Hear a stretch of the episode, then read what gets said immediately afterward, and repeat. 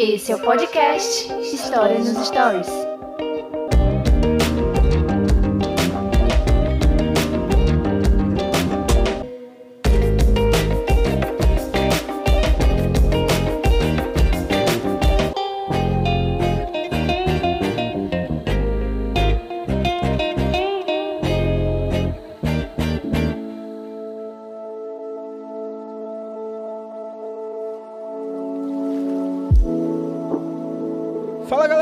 Sou o Daniel René e esse é o podcast História nos Stories. E no episódio de hoje vamos falar sobre a Organização das Nações Unidas, a ONU.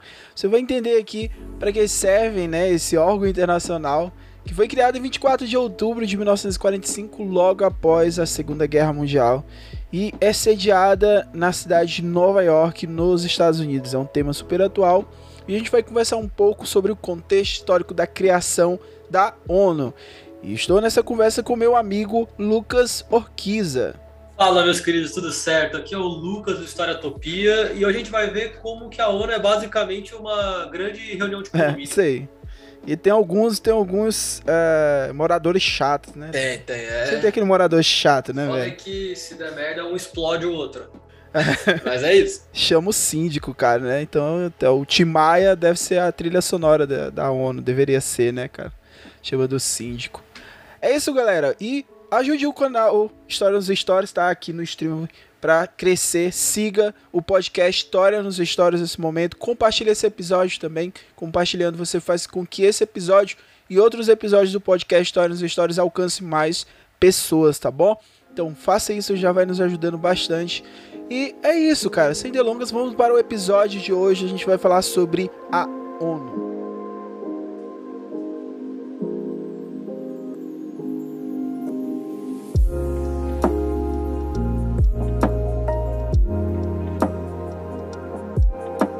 Isso mesmo, Luquinhas. E aí, Lucas, por onde começamos? Sempre é aquela história, né? Por onde começamos? Falar sobre a ONU, logo me vem na cabeça a Segunda Guerra Mundial. Fim da Segunda Guerra Mundial. Cara, é, eu acho que a gente podia é, fazer um. que uma menção honrosa, porque eu acho que isso é um bagulho que eu não queria só soltar, eu gostaria de falar mais aprofundado sobre isso.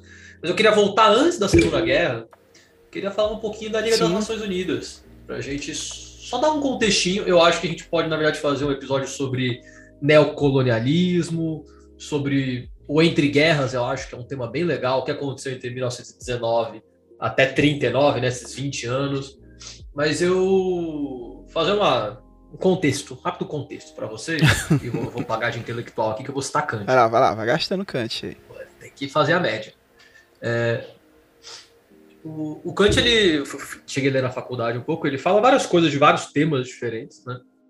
Mas ele tem algumas teorias, isso em 1800 ainda, ele tem algumas teorias e ideias de um mundo, entre aspas, assim, para o que a gente vai traduzir hoje, né? Um mundo conectado. Ele pensa num mundo onde todos vão poder conversar e naturalmente vão ter problemas dessa comunicação. E ele imagina uma ideia de um dia a gente pode fazer uma grande reunião de condomínio e aí ele teoriza assim que poderes que essa reunião de condomínio teria que ter para isso funcionar, o que seria funcionar ou não. É uma coisa muito filosófica e teórica, mas é entre aspas, né, as primeiras ideias que a gente tem de pensar assim, tá, é, quando dois países brigam, como que a gente vai lidar com isso? Como vamos lidar pensando que nós somos um país cada vez mais globalizado, né? Então o Kant ele puxa isso lá atrás e aí eu fazer o rápido contexto da Liga das Nações. É, depois da, segunda, da Primeira Guerra, então a gente está em 1919, 1920, né? A gente termina a Primeira Guerra, com a primeira vez a guerra de proporções mundiais, né?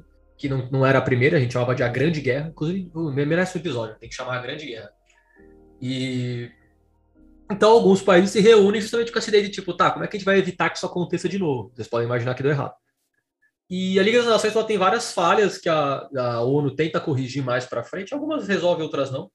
Mas uma, um problema muito sério que a Liga das Nações tinha era a representatividade. Então, por exemplo, nenhum país que era colônia tinha uma, obviamente, para a época, né, não tinha nada de voz ali, não tinha um representante. Só que, tipo, em 1919, uma boa parte dos países do mundo ainda era colônia. né? A gente está ainda no neocolonialismo, a gente está ali, tem coisas que acabam só na década de 60 e 70, né? Então, um, uma boa parte do processo da Liga das Nações que ela não conseguiu lidar é que ela não tinha simplesmente o que fazer, ela não tinha é, experiência com isso e também não tinha nenhum tipo de autoridade. Então as coisas aconteciam, a, o Japão invade a China, a gente tem outros problemas também, e isso acontece. Então ela é quase uma espectadora nesse começo, além de, de, de ser uma representante muito forte dos grandes interesses. Isso é uma grande discussão que a ONU traz também, de a quem a ONU serve, como que ela pode ajudar mais quem precisa e menos quem não precisa, né? E, então a gente tem a, a Segunda Guerra, no final das contas, até 39, isso é uma coisa que se coloca que a Liga Sim. das Nações deveria ter evitado, né? A ascensão do nazifascismo é uma coisa durante toda a década de 30 e todo mundo ficava tipo assim, puta, tem que ver isso aí, hein? E aí ninguém viu e a gente bate na Primeira Guerra, né? Na Segunda. E aí depois da Segunda Guerra em 45, a eu não diria que a Liga das Nações ela é refundada, né? Mas ela meio que se reestrutura, ela acaba de uma forma e aí nasce a ONU a gente tem essa fundação, com uma proposta, assim, por isso que eu acho que é curioso, a proposta é meio que parecida também, né? Só que coisa assim, tá, a gente não vai repetir os erros do passado e vamos tentar lidar com isso daqui para frente, assim. Então, eu acho curioso que a gente, é, acho que todo mundo conhece a ONU, mas é uma fundação que, uma fundação, é uma, um órgão, vamos dizer assim, Exato. que tem menos de 100 anos, né? Então, é, é muito e jovem só, ainda, acho assim, curioso. Lembra de alguns pontos da Liga das Nações, é muito curioso, né? A Liga das Nações, porque quem idealizou o Congresso, né? Quem, quem gerou a proposta do Congresso foi o presidente, o Woodrow Wilson, né? Presidente Wilson, presidente americano. E a ideia era a criação de um fórum internacional e tinha como esse objetivo, que o Lucas falou, tipo, resolver os atritos entre os países, né, através da diplomacia e não da guerra. Então, o, o, primeiro objetivo, assim, tipo de uma empresa, sabe? É uma empresa de limpeza de casa e a empresa não limpa a casa, é, já falhou, né, grandiosamente. E ele elaborou um projeto de leis que ficou conhecido como os 14 pontos de Wilson, né, e foram aceitas e depois foram até incorporadas no Tratado de Versalhes. A curiosidade é que ele tinha que levar para o Congresso, né, porque no, na, no governo americano o presidente ele pode é, criar, gerar essa lei, ou então uma ideia, uma vontade, mas o Congresso tem que aprovar, tá? E aí levou lá para o Congresso, né? E aí no Senado ele foi derrotado, e aí os Estados Unidos não participou do primeiro Congresso, ou seja, o presidente Wilson, o criador do evento do Congresso, ele não pôde participar do primeiro evento, né? Então ele ficou fora. E aí o órgão, ele tinha, como o Lucas falou, ele, ele tinha os os membros que eram permanentes, né, a França, a Inglaterra, a Itália e o Japão eram membros permanentes. E tinham três países que eram eleitos para ocupar assentos temporários ali por três anos. Né? Então, por exemplo, a Alemanha. A Alemanha, por causa da Primeira Guerra, a Alemanha ela não poderia participar. Né? Ela, ela passou ali, ela foi proibida de participar do, por um tempo. Só que em 1926 a Alemanha ela foi incorporada à Liga das Nações, porque até a Segunda Guerra Mundial a gente estava conversando, tipo, a galera meio que deixou, né, o Hitler, o Mussolini fazer o que, estavam fazendo, tipo assim, ela era meio que tava, a gente até trabalhou isso nas Olimpíadas, né? Que a gente falou que as Olimpíadas aconteceram em Berlim, Hitler fez toda, toda aquela aquela propaganda do nazismo, e as pessoas estavam tipo se aproveitando disso, né? E, e por que o fracasso? Assim, por que, que não deu certo a Liga das Nações? Era para garantir a paz mundial, então já não deu certo. Uh, não conseguiu evitar a Segunda Grande Guerra, né? E os motivos para a Liga das Nações não serem bem sucedidas dá para apontar aqui. Então, tipo, a ausência da nova potência mundial naquele momento que era os Estados Unidos. Ou é tipo os Estados Unidos é idealizador do evento e não participou. Então, poxa, aí já não faz muito sentido. A falta a própria falta de vontade política dos países membros. Eles não estavam interessados de, de acabar alguns conflitos, porque muitos dos conflitos eram resultados do próprio neoimperialismo, do neocolonialismo. Então os caras estavam preocupados com isso? Não estavam preocupados com isso, né, cara? Ah, era, era tipo, não, não fazia sentido. Era uma reunião de condomínio mesmo só tratar, tratar coisas legaisinhas assim tal. A, Alemanha também é, ela muda de posicionamento. O Hitler ele deixa de ser só aquele cara que tá ali fazendo as loucuras dele ali com os alemães, tal, tá reestruturando pós Primeira Guerra. Ele começa a ficar loucão depois de 1933. Então os caras perceberam que em 1942 ali acaba, né, a Liga das Nações deixa de existir e aí a Liga das Nações ela deixa de existir, mas é, é um, um ponto para o que a gente poderia criar para a ONU, né, que era a Organização das Nações Unidas. E então é muito interessante você trazer, é, trazer esse ponto das Ligas das Nações, porque a ONU ela não surge do nada, né? Os caras depois da Segunda Guerra Mundial uh, vão bolar isso. Eu acredito que até o, o motivo do fracasso da Liga das Nações pode servir serviu como exemplo para que a ONU ela pudesse se estabelecer mais organizada, né? Ela pudesse ali depois da Segunda Guerra Mundial é, se estruturar é melhor. É, é, meio louco, porque é uma mistura de muitas coisas, né? Tem muito de interesses de grandes países nisso, sempre teve, né? Até hoje. Mas eu gosto muito de uma é um conceito. É, de, vou dar aqui da, da ideia didática dele, né? Como a partir de 1800, a partir daí para frente, né? Com os meios de transporte, depois ainda mais com as comunicações, né? A, a didática que a galera faz é tipo, o mundo parece que ele foi ficando menor, né? Que antes você morreria sem ver outro continente ou ver outros países, simplesmente ficar longe.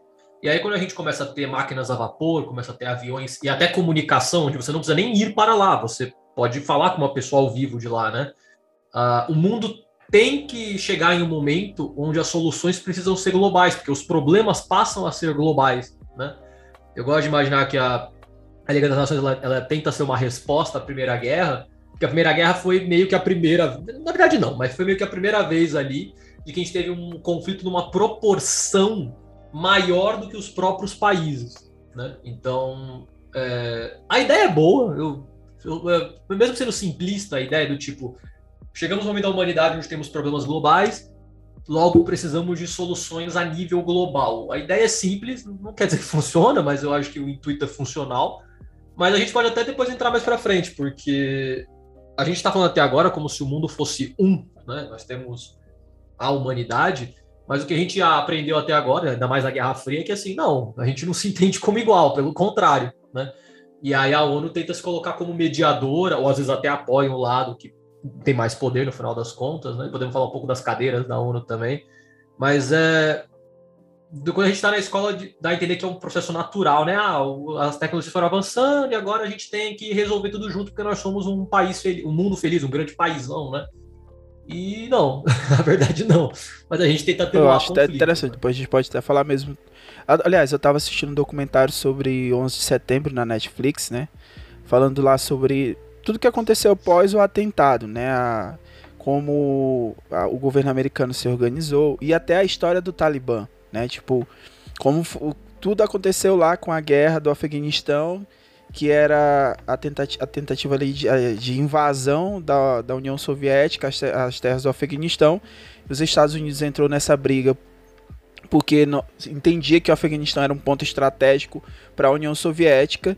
E aí tudo isso vai culminar com Osama Bin Laden em 11 de setembro.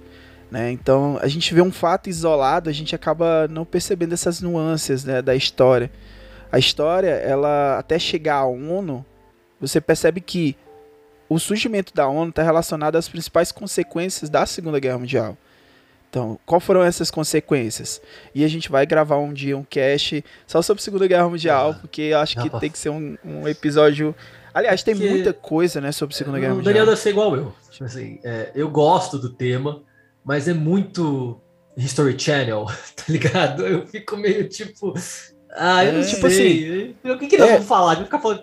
Vai ser de curiosidade, tá ligado? Eu fico pensando assim, tipo, que a gente pode trabalhar é, algum contexto histórico dentro da segunda. Alguma coisa dentro da Segunda Guerra Mundial, entendeu? Vamos supor. Uh, uma vila, a história de uma vila ali, que lá na Segunda Guerra Mundial os caras estavam vivendo tal fato, assim. Eu acho que, tipo, sai um pouco do que é convencional. Ah, vamos falar sobre a Segunda Guerra Mundial, aí pá, pá, pá, pá, entendeu?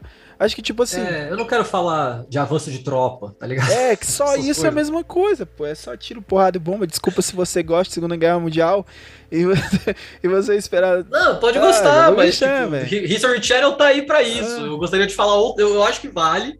Mas eu acho que tem outras coisas interessantes. Ó, a, a estimativa, assim, por que da ONU surgir está relacionado ao número de vítimas da Segunda Guerra Mundial, que depois da pandemia, né, a gente acabou levantando, aliás, subindo esse sarrafo, né, de entender o que é uma tragédia global.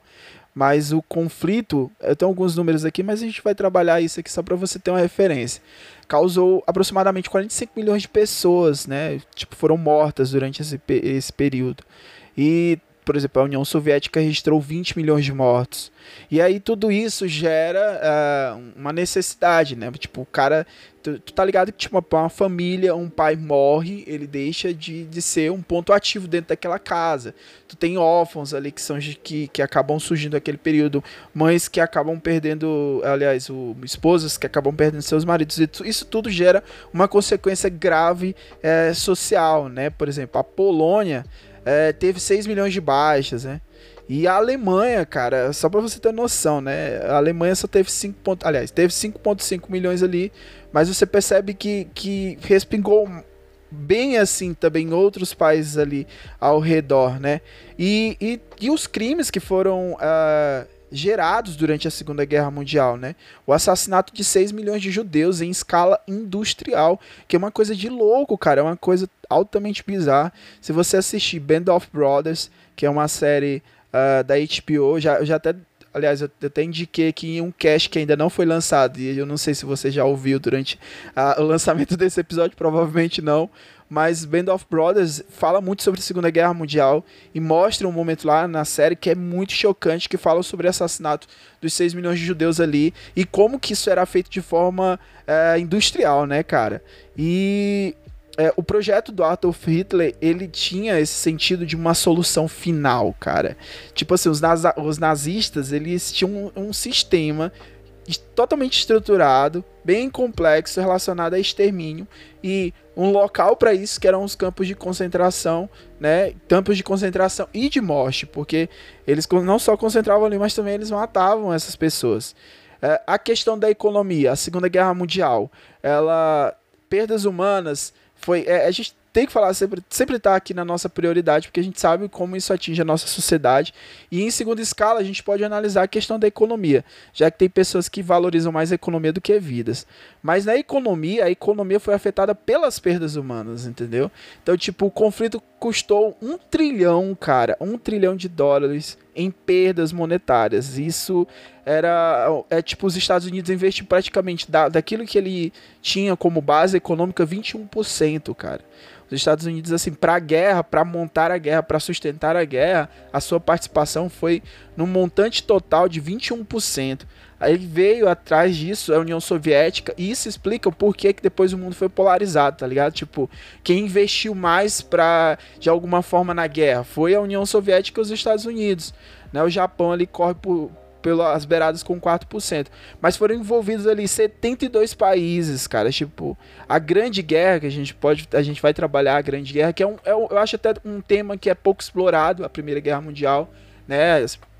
Todo mundo esquece. A primeira todo mundo esquece. O Daniel, você o Daniel tá empolgado o né? Eu quero, eu quero. E outro ponto, as consequências geopolíticas né, da Segunda Guerra Mundial. Tipo assim, uh, os países eles tiveram fronteiras redesenhadas nesse período. A Áustria, que tinha sido anexada pela Alemanha em 38, ela, ela surgiu como um país independente. Então, tipo assim, do nada, Segunda Guerra, morte, crise econômica, fim da Segunda Guerra Mundial, país independente. Itália, Hungria, Bulgária, Romênia, a Iugoslávia, é, todos ali derrubaram as monarquias e substituíram monarquias por regime republicano. Aí tu fica ligado nesse ponto, porque olha, tudo isso, Itália, Hungria, Bulgária, Romênia, Iugoslávia, já vão ser todas as guerras que vão acontecer na, na parte eslava, né? Os, os eslavos, você vai ver muitos conflitos ali, e tudo isso é, é resultado da Segunda Guerra Mundial. Isso tudo para te explicar por que, que a ONU surgiu, tá? Ó, Portugal e Espanha. É, Portugal e Espanha, na Segunda Guerra Mundial, como sempre, os nossos amigos portugueses, eles meio que se isolaram, né? Então, e até a década de 50, porque depois vai ter há um regime fascista no governo de Portugal e da Espanha, né? É, tanto a ditadura de Salazar como Franco. Então, os caras eles ficaram meio assim de olho assim, porque a Segunda Guerra, Segunda Guerra Mundial atacou o nazismo e o fascismo. Então, Portugal e Espanha, né? Salazar e Franco ficaram ali à espreita dessa situação. E os países que foram libertados pela União Soviética como a Polônia, a Hungria, a Tchecoslováquia, uh, passaram a compor a esfera da União Soviética, né, da ideia da, dos países que carregavam sobre si a ideia da social democracia. E tudo isso tem como consequência o quê? A Guerra Fria, que há uma polarização no mundo. Então, o investimento que os Estados Unidos fez durante a Segunda Guerra Mundial parece estranho você ouvir isso, mas uh, os Estados Unidos, pós Segunda Guerra Mundial, investiu aproximadamente 300 bilhões. Né? E, e isso é, foram recuperados com um incremento de 75% da indústria armamentista, ou seja, era uma ideia dos Estados Unidos começar a, sabe, tanto a União Soviética como os Estados Unidos a ocupar espaço. E aí a gente pode falar também, Lucas, não sei se estou monopolizando muita conversa, mas é a questão do plano Marshall, né? Não, não, não. Então, o plano Marshall, que era. A gente aprende na escola aquela, tipo, a ideia do plano Marshall era para cuidar da questão econômica, mas era isso, era injetar dinheiro nessas economias em cidades europeias, recuperar indústrias, mas esse dinheiro que vai, ele volta. Ah, não é pensando que tipo esse dinheiro era uma benfeitoria do, dos americanos e a partir daquele momento ele vai injetar 38 bilhões ali e vai esperar que esse dinheiro, oh, legal, a gente ama vocês, vai dar tudo certo, tá? Não era assim. Então, o auxílio norte-americano nesse ponto era justamente para começar a ganhar espaço dentro dessa guerra, da, dentro dessa guerra, dessa disputa que era a Guerra Fria. A União Soviética, ela recusou esse auxílio americano. E ela recusou, e aí ela e começou é, dessa, dessa recusa, né? Ela disse assim: Eu não quero. E o governo americano, tu não quer, não, cara. Já bem, tu tá, tipo assim, tu tá, tá rejeitando minha ajuda, cara. Porque eu acho que, tipo assim, os Estados Unidos queriam, Lucas, era tipo: Se tu aceita meu dinheiro, cara, tu vira minha, na minha beat, tá? Então, se tu aceitar meu dinheiro, tu não tem pra onde correr. E a União Soviética meio que fez uma leitura do que o, que o governo americano tava querendo ali jogar, entendeu? E aí a União Soviética falou o seguinte, pô, se os Estados Unidos estão tá fazendo isso, a gente também tem dinheiro aqui, mano. A gente tem dinheiro aqui, cara. E aí começou a influenciar nos países ali próximos, né? Os países do leste europeu que iam a, apoiar esse movimento de implementar também o socialismo, né, como regime de governo. Então, mano, tudo isso leva à criação da Organização das Nações Unidas. Aí você diz, poxa, mano, tudo isso, quanto tempo de cast para poder entrar no tema? Então, 22 minutinhos, cara. E Não, aí a parte, tá função tá do órgão é o quê? Manter a paz em um princípio de uma guerra fria, né? E a segurança nacional, bem como desenvolver a cooperação entre os povos, cara. É meio tópico, né? Se você analisar. É fofo. Né? Eu acho fofinho. é muito eu tópico, fofinho. cara. Mas a gente não tá nessa vida pelo, pelo ideal? Ah, verdade, mas. Ou não, ou não, né? É, ou não. Mas a gente tem o Cazuza, né? Ideologia, eu quero uma pra viver. Ideal né, e... e lida com o que sobra. E aí? Metas. Solucionar problemas sociais. Paz mundial. problemas humanitários, tá? Vamos lá, problemas humanitários. Ó, a gente pode falar lá o que aconteceu no Haiti, né? A intervenção, a gente pode falar mais à frente, mas, por exemplo, o Brasil, ele, ele forneceu ajuda, né? E tem fornecido ajuda já há muito tempo ali ao Haiti, que é um dos lugares, a primeira, uh, a primeira nação independente negra do, da América Latina e que republicana é o Haiti, cara. Mas assim, o que aconteceu com o Haiti depois disso foi que a França, para reconhecer a independência né, do Haiti, cobrou uma bagatela, um dinheirão lá na época. E o Haiti, cara, gastou até o que não tinha para pagar, para tentar pagar, porque ainda a França acabou perdoando a dívida total. Mas isso acabou com a economia do Haiti depois, cara. Você vê como que o reflexo da guerra em si, né, de todos os fatos históricos, ele tem uma cauda de desgraça que vai acontecendo ali até e... uh, por muitos anos. Muitos né, países, isso é um ponto interessante, muitos países evitavam contato com o Haiti, né, que eles chamavam de o medo da haitização, de é, os escravos do resto do mundo, porque o Haiti é um, é um caso muito à parte, assim, isso que é curioso. A independência dele foi feita pelos escravos. Exato. Os escravos se rebelaram. O Santo Louverture. Os escravos se rebelaram e começaram o seu processo de independência. Então, é feita pelos escravos. Isso é completamente surreal para qualquer país que a gente teve, né? Então, o grande medo do, das outras nações escravocratas era os escravos se inspirarem nessa história e tentarem fazer uma revolta, uma revolução também, né? Então, é, o Haiti teve várias. Qual seria o nome? É o embargo, né? O Haiti teve vários problemas de embargo econômico e de é. transações, de qualquer coisa. Ninguém conversava com o Haiti com medo dessas ideias chegarem Até aos o reconhecimento né, na Europa, porque tipo, tinha que ter o, o, aval da nação que era a colonizadora, que isso é bizarro, né? Ah, Eles tinham isso, era tipo o Brasil é... com Portugal, tinha que pagar libras esterlinas lá para Portugal para ser reconhecido. O, né? o, problema é que, a, fazer uma comparação divertida aqui, para todo mundo pegar com a realidade, a ONU, às vezes, ela dá uma tipo assim: não, é, a gente está aqui para resolver, para evitar conflitos, né? Tentar resolver, fazer as resoluções, mas às vezes a gente tem que deixar também as pessoas, né? Você tem que se com o seu patrão. e tipo, muitas vezes tem uma nação que é muito pequena e uma outra nação imperialista cheia de arma, e a ONU fala assim: não, a gente não pode atrapalhar a soberania, as nações têm que se entender, entendeu? Então é tipo o governo federal olhando para você e falando assim: não, você tem que conversar com o seu patrão, seu patrão é super legal. O fato de ter uma, uma situação completamente desproporcional é um problema? Não. Entendeu? E a, esse é, um, é uma, uma das Sim. críticas à ONU, é essa, e na verdade entra oh. um problema teórico, né? Que é tipo, tá, existe a ONU, então a gente. A ONU está acima da soberania nacional dos países isso é muito delicado de discutir, né? Porque no final das contas, se a gente for trabalhar com soberania nacional, é bom, tem todos os pontos e o que a gente pode fazer, mas no final é o país é o país, ele vai fazer o que ele quer dentro do território dele.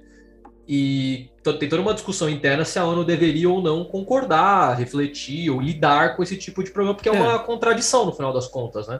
Como que ela vai mandar em alguma coisa e resolver alguma coisa se no final das contas cada país pode fazer o que quer, né? Ó, então, pegando aqui é, os é objetivos da ONU, vamos, da ONU, vamos tentar aplicar numa situação como essa, tá? Então vamos lá. Primeiro objetivo é manter a paz.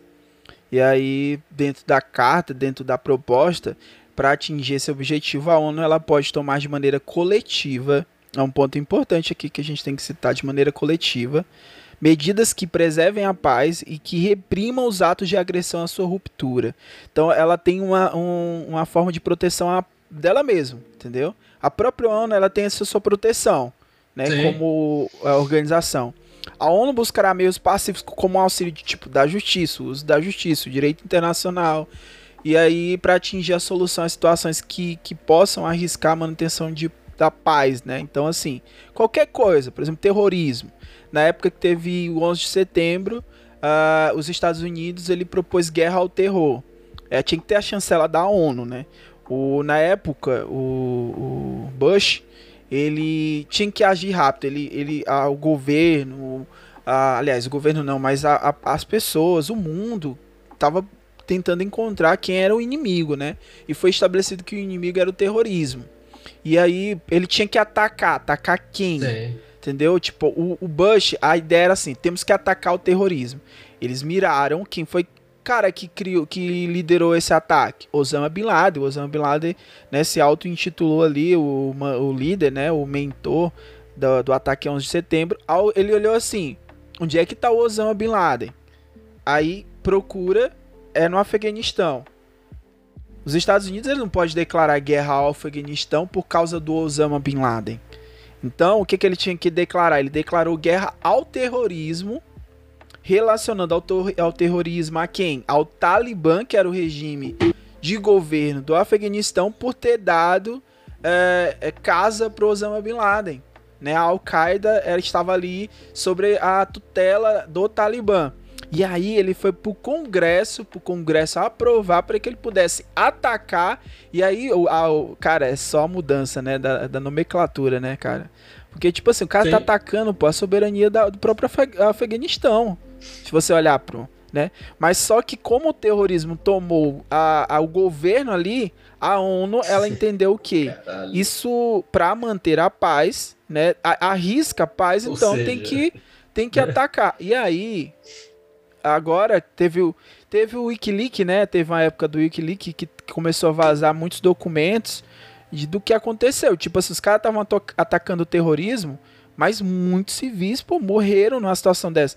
E eu, tipo assim, o número de civis que morreram chega quase ao comparativo ao que aconteceu na, com o próprio terrorismo. Então, tipo assim, era um terror contra terror, né, cara? Era, era algo assim, Não, é um... surreal, esse né? Foi um só dos 30 exemplos que a gente consegue dar, né? Mas esse foi um exemplo de como é, ela tá ali para alguma espécie de conciliação, de tentar apaziguar desigualdades e problemas, mas ela vai ficar do lado de quem for maior em algumas situações, entendeu? E eu acho que esse foi um exemplo do nacional em que ela falou para os Estados Unidos assim, olha, às vezes não é legal a gente matar inocentes e né, entrar em países.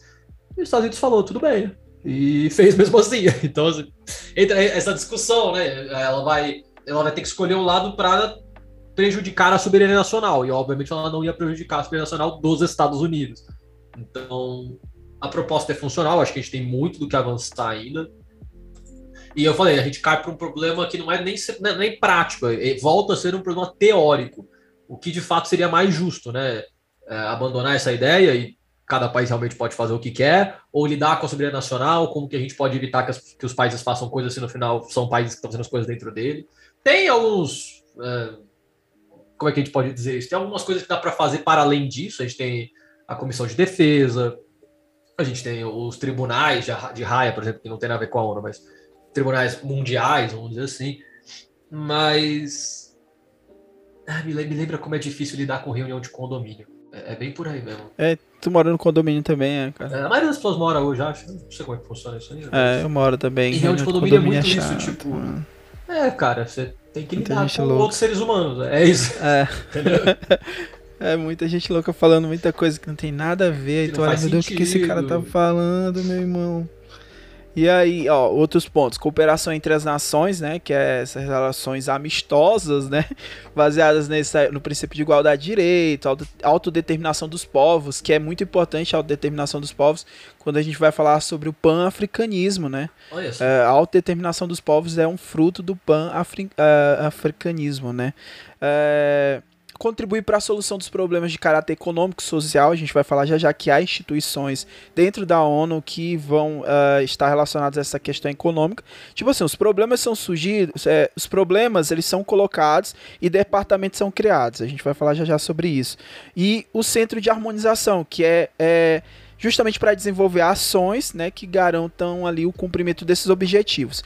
No centro de, de harmonização é que a gente vai falar já já sobre a criação de todas as partes né, para cuidar de cada um desses problemas a criação da ONU, ela, a gente falou para vocês que foi logo após esse período da Segunda Guerra Mundial, e a gente tem a Conferência de Alta, né, o Alta, que é de 1945, que ela oficializa a criação da ONU, né? Ela foi realizada em Alta, às margens do Mar Negro, na Crimeia, na União Soviética, e ali você tem representantes como Roosevelt, é, o Winston Churchill, o Stalin também estava nessa reunião.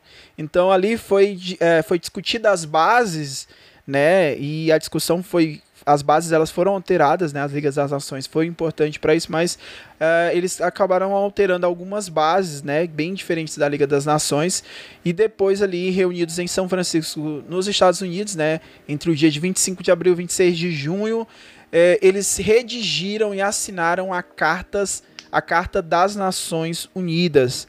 É, esse documento, a Carta das Nações Unidas, eram todas as bases e orientações que estariam ali estabelecidas dentro desse contrato global entre as principais potências pós Segunda Guerra Mundial, né? E foi assinado, assim, praticamente é, foi assinado ali dia 24 de outubro e é celebrado anualmente ali o Dia das Nações Unidas é, desde 1948. E temos a Declaração Universal dos Direitos Humanos, que eu acho que é um tópico muito importante para a gente trabalhar aqui, que ele foi um documento proclamado pela ONU no dia 10 de dezembro de 48 e tinha 30 ah, tem, né, possui 30 artigos e esses artigos eles visam é, reforçar ali o que foi apresentado na Carta das Nações é, Unidas. Era assim, o que foi estabelecido na Carta das Nações Unidas se transforma, ele é compilado, ele é organizado para a Declaração Universal dos Direitos Humanos. O objetivo da declaração, né, o, propósito para qual ela foi criada é servir como uma ideia de, uh, de uma sociedade justa, né, igualitária, fraterna. Lembra muito Revolução Fran é, Francesa, né, cara? Quando a gente fala lá sobre igualité, fraternité, tá? Então lembra muito sociedade justa, igual, igualitária, fraterna, que são uma ideologia, né, cara? A gente não, não vê isso no dia a dia, que garanta a liberdade e a dignidade da pessoa humana. E aí no primeiro artigo, eu vou ler aqui a parte do primeiro artigo que eu acho super interessante para a gente falar sobre os principais órgãos da ONU. Todos os seres humanos, eles nascem livres iguais em dignidade e direitos.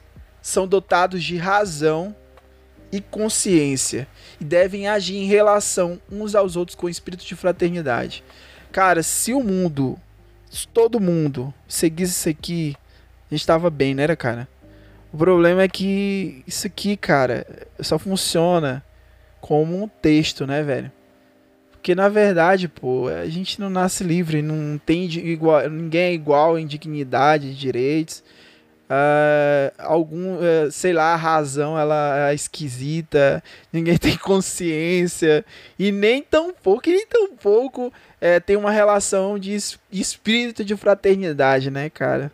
É terrível, né, cara? É, uma, é um ponto tão lindo, um artigo tão lindo, mas a gente pode colocar tão pouco em prática, cara, isso me dá revolta, cara. Gente... Não só como pessoa de história, mas como pessoa. Foi tão emocionado e tão triste ao mesmo tempo. Tô ficando é puta agora, Lucas. Eu fiquei foi puta legal, agora, tu trouxe esse tema, quando tu falou assim, vamos falar sobre a ONU. Eu pensei, pô, vou falar sobre ah, a ONU. Eu, eu tô gosto, ficando eu puto, a, cara. A agora, eu tudo, velho. Tipo, ficando... é, se a gente usa. A gente tá falando só de política, mas também está, né? Mas se a gente usa a política como ferramenta para o ideal, né? Então o objetivo é o ideal, ou não? A gente lida com o mundo como tem e a política é uma ferramenta para lidar com este mundo, né? São visões diferentes de como você lida com tudo, vamos dizer, né? E, e eu sinto que as pessoas vão a, a Camila, que é a minha parceira, é. que é formada em relações internacionais, ela tem são, são algumas linhas de teoria também quando vai fazer relações internacionais e tal. E a minha relação com política, quem dera fosse internacional, né? infelizmente é só municipal por enquanto, mas eu tô, tô aí na campanha para ser senador um dia. Já. Bom, eu descobri que deve, deve ser muito da hora ser senador, mano. Eu na CPI, eu acho que é do caralho. É bom, é só ficar ali discutindo. Eu xingando. sei que senador não faz só CPI, mas eu, eu acho inacreditável a CPI. Tu ameaça uns caras lá, tu fica gritando lá com os caras e não acontece nada, só O cara vai lá, ouve, ouve 10 minutos de, de Semancol ali e fala, beleza. Mas é, é, muito interessante isso. A gente tá falando de, de ONU e de coisas é, grandiosas, né? História da, do planeta. Mas quando a gente puxa para pequenas escalas também, se você falar de um, da, a sua prefeitura aí da sua cidade, né? A gente tem pessoas que trabalham pelo ideal, e o ideal, o objetivo do ideal é ser inalcançável, tá? Isso, o conceito de ideal é justamente, tipo, a gente não vai chegar lá, onde que a gente chegar ele torna-se real, não ideal. Mas esse é o que guia as pessoas, ou tipo, não, tipo, não faz tudo a gente caçar algo que nunca vai acontecer. A gente tem que lidar com o mundo como ele é hoje e tentar tornar ele menos escroto, talvez, depende do ponto de vista. Ou até mais escroto, depende só, só tua é, própria Uma missão pessoa, quase né? impossível, né? É, porque no final das contas tudo isso volta. É, a gente falou do ideal e tudo, mas a, a ONU é política. Né? Política, a gente pode falar de. Tem várias interpretações do que, que é política, mas é, é a grande arte de tentar lidar com as outras pessoas. É o departamento tentar... para evitar merda do mundo. A, a diplomacia, é. né? A diplomacia, diplomacia é o grande setor do tipo, não, a gente tem que conversar, tá ligado? Antes de, de brigar, que... vamos conversar, né? Vamos só é, pra porrada. Tem que ter o um mínimo de, de civilidade que a gente fala, né? Vamos respeitar os outros povos, as nações, o, o conceito de diplomacia. Eu vou fazer o meu gancho aqui para lacrar essa semana, toda semana a gente está lacrando aqui, né? Como. e que tudo que o Brasil, a gente, a gente só vou elogiar o Brasil, a gente falar da ONU, porque tem que falar do Brasil também. É, você escuta na escola provavelmente que o Brasil é um país que não tem inimigos, o Brasil é um país é, muito respeitado, né? Quando a gente fala de diplomacia, de relações internacionais. E é verdade, eu, tô namorando uma internacionalista e eu achei que era um bom papo de escola. E é verdade, tipo, o Brasil não tem uma cadeira fixa na ONU, isso é uma coisa que a gente pleiteia há muitos anos já, talvez um dia role. Mas a gente abre todos os eventos ali que acontecem. A primeira, o primeiro líder de Estado a falar, que não é o presidente da ONU ali, né? É, um, é o presidente do Brasil. Isso não é por acaso, por isso que o Bolsonaro, essa semana, ou semana passada, nesses tempos, ele foi discursar no Congresso da ONU. Então, centenas de líderes de países. Quem abre o evento é o, o, presidente da ONU. No momento ali, ele faz um, um, discursinho. E logo depois, o primeiro líder de Estado a, fale, a fazer é, a abertura é o presidente do Brasil. Isso é uma tradição tá? Isso acontece há bons anos, porque o Brasil. Porque é, o Brasil é isso, Lucas. Agora eu fiquei Brasil curioso. É bom, o Brasil é bom. É, por mais que seja tosco esse papo do tipo, a gente é amigo de todo mundo, o governo Lula, o governo FHC, por exemplo, eles investiram muito na parte das relações internacionais, que acaba virando também relações econômicas, né? Relações até armamentistas, mas lidar com outros países, esse setor do, do, do nosso, do nosso Brasil, o FHC e o Lula investiram muito nisso e fizeram curvas certas. O Lula tinha uma relação muito favorável com os outros países e a gente fudeu isso em três anos de governo.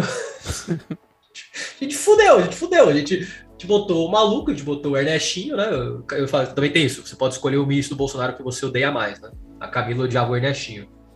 Que o cara Já literalmente. Não, ele falava com todas as letras, é. assim. Ele falava assim: não, é, a gente tem que defender o Ocidente e o Trump ele é a última pilastra de, de que protege a gente contra a loucura oriental. É esse nível de, de maluquice, assim. O Trump, é, primeiro que é isso, eu acho divertidíssimo que é o nosso país ser chupa-rola de americano. Mas uh, o Trump, ele é o último bastião da família brasileira e por Deus ocidental. E você não fala isso para outros países, entendeu? Só que a gente falou. E só para fechar esse ponto, que eu acho que tem que falar de Brasil, né? O Ernestinho, como ministro das relações, ele falou muitas frases problemáticas, né? E uma que me marcou, que eu acho que foi uma frase muito interessante, é muito simples. Ele fala: se o Brasil, de, é, se o Brasil for, se for para o Brasil ser um párea internacional, né, que párea no sentido assim, a gente ficar isolado, né? Se o Brasil precisa ser um párea internacional, então que seja, que é tipo exatamente o contrário do que você acha que o ministro deveria falar, né? Então a gente teve, a galera foi falando isso, a gente teve um anti-ministro das relações exteriores. Ele fez de tudo para a gente se fechar, para a gente falar só com os Estados Unidos, que agora não é nem mais o Trump, é o Biden, né? E dizer não, nós somos nós somos isso. A gente não, se, se for para a gente ficar isolado, que seja. E vai demorar uns bons anos para a gente resolver isso aí, mas eu tenho fé. A gente vai, a gente vai tocar umas coisas boas no futuro. Confira, quando o Lucas virar senador, tudo vai resolver.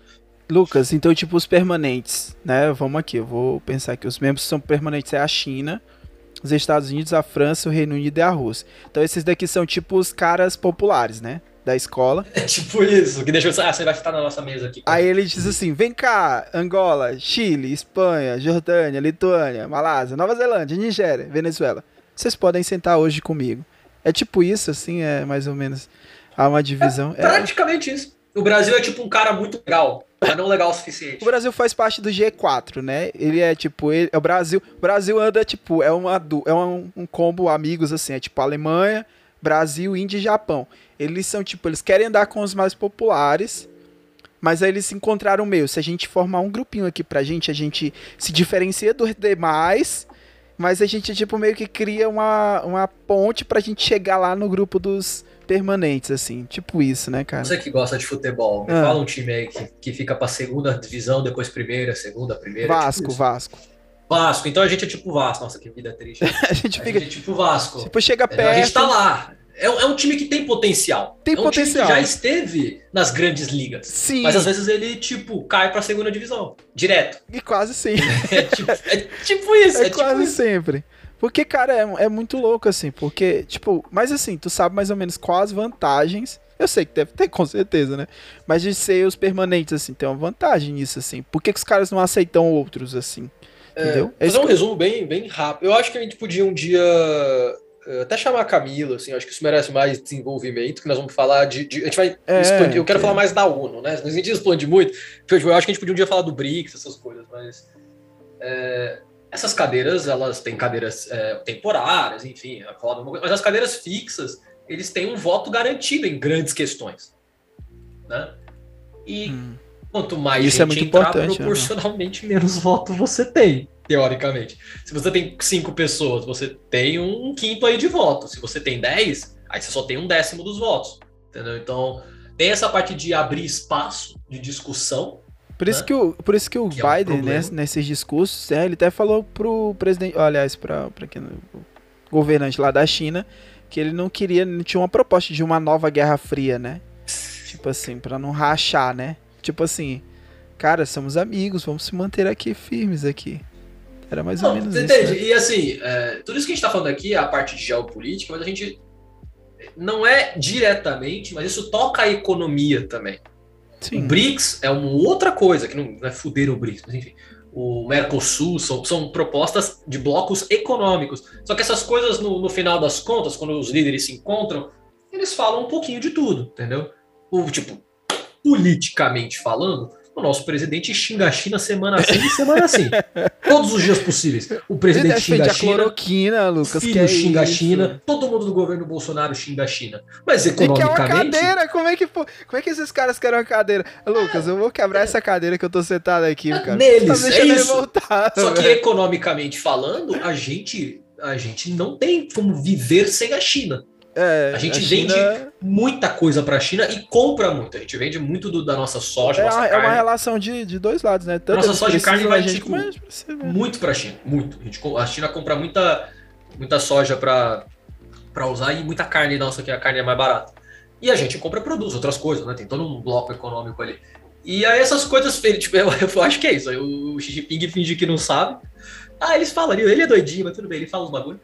Mas tem essa relação de tipo, a relação econômica é afetada pela política, a política é pela econômica. Você deveria tentar fazer um laço melhor para os dois. O Mercosul foi uma tentativa disso de vamos, vamos lidar com o mundo como América Latina. E nós temos mais força para lidar com o mundo. E nós fazemos um, uma. eh, Tinha até a proposta de uma moeda, né? O euro, que é a moeda da Europa, uma moeda na América. Eu acho loucura, mas ia ser da hora. Uma moeda na América Latina. Mas isso a gente acabou não investindo tanto depois e, e foi. Assim, acho difícil voltar. Mas tem todas. é, o que eu quero chegar à conclusão, né? Para fechar alguma coisa aqui. É, a gente fala muito de política, de diplomacia, mas entra economia, entra ideologia, como a gente falou aqui também. E os estados se relacionam, mas os líderes mudam. É, eu acho que isso é a parte engraçada também. Né?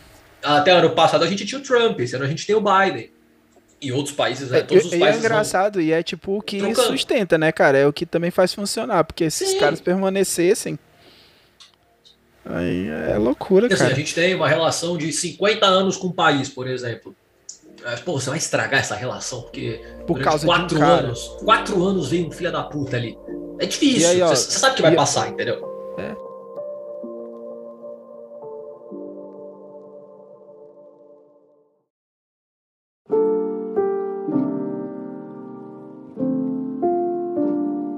O órgão da ONU, né, os principais é o órgão, né? É um É, órgão, né? ele é órgão, cara, se mas órgão assim, é a ele tem palavra, órgãos é um dentro do órgão, né? Então, tipo, a sede é em Nova York e ele tem cinco órgãos principais, né? O Conselho de Segurança, e aí quebra a cabeça logo de todo mundo, mas, tipo, tem o Conselho de Segurança, Assembleia Geral, É. aí é o Assembleia É, Geral, sei, é. Secretariado. É, eita, cara, tanto de cargo que tem aqui, mano. Já me fazendo tanto concurso aqui que tem aqui. Secretariado, Conselho Econômico e Social. Legal, né? E a Corte Internacional de Justiça, que tem gente que tá com medo de perder o, o, o presidência aí, porque quem sabe pode rodar por aqui. Mas tem o Conselho de Segurança, tá? E aí é composto pelos membros permanentes, a Assembleia Geral, né? Que a gente, durante a, a guerra lá do, do, do Iraque, eh, se falava muito sobre a Assembleia Geral, porque era composta ali por membros do países, né? Ali da, da ONU ali, e aí é para discutir sobre a paz, a segurança, bem-estar do mundo. Ah, O Secretariado Geral da ONU, né, que é eleito por cinco anos ali, tem direito de, reele de reeleição é, pelo Conselho de Segurança, é aprovado na Assembleia Geral. O Conselho Econômico Social, e aí você tem, ah, é um órgão que ele coordena algumas agências especializadas, né, dentro disso você tem a Unesco, que a gente, cara, dá para fazer muito cast específico sobre essas áreas, mas você tem a Unesco, que é a Organização das Nações Unidas para Educação, Ciência e Cultura, que você vai lembrar também da Unicef, né? O PSIT do Didi lá, do Criança Esperança, né? Unicef aqui. Tem a OIT, que é a Organização Internacional do Trabalho. O que o Brasil, cara, toda vez que eu falo o nome da, do FMI, eu só lembro do Cacete e Planeta. E só lembro do Fernando Henrique e depois com o Lula, que depois pagou essa dívida do Fundo Monetário Internacional, que já foi feito novamente. Mas lembra muito do FMI, que ficou muito conhecido aqui no Brasil, né? né, Ali na no finalzinho da década de 90. Ah, a, OMS, a OMS, que agora está, desses aqui é o que está em evidência, né? Todo mundo fala sobre a Organização Mundial Sa- da Saúde. Todo mundo sabia que existe, aliás, todo mundo sabia desse nome, mas agora a gente está sabendo da existência, né? Porque a gente está discutindo ah, seriamente aí por isso que as nações elas elas obedecem à OMS. Não é tipo uma nação chega e desautoriza a OMS, acha se eu vou desautorizar a OMS. Eu não acredito que a Organização Mundial da Saúde tá me propondo. Mano, deixa de ser louco, mano. Mano, ah, É, Lucas, fez isso, eu, né? meu Deus, cara, como é que o cara quer uma cadeira isso. permanente? Gente, É sério, olha, depois, depois disso que é porque eu, eu, eu, eu bato aleatoriamente. Rapaz, não tem como não, bicho. É porque é muita loucura, é muita burridade. E a Corte Internacional da Justiça, essa tem cara que tá com medo. Que é o principal órgão jurídico da ONU, perdão.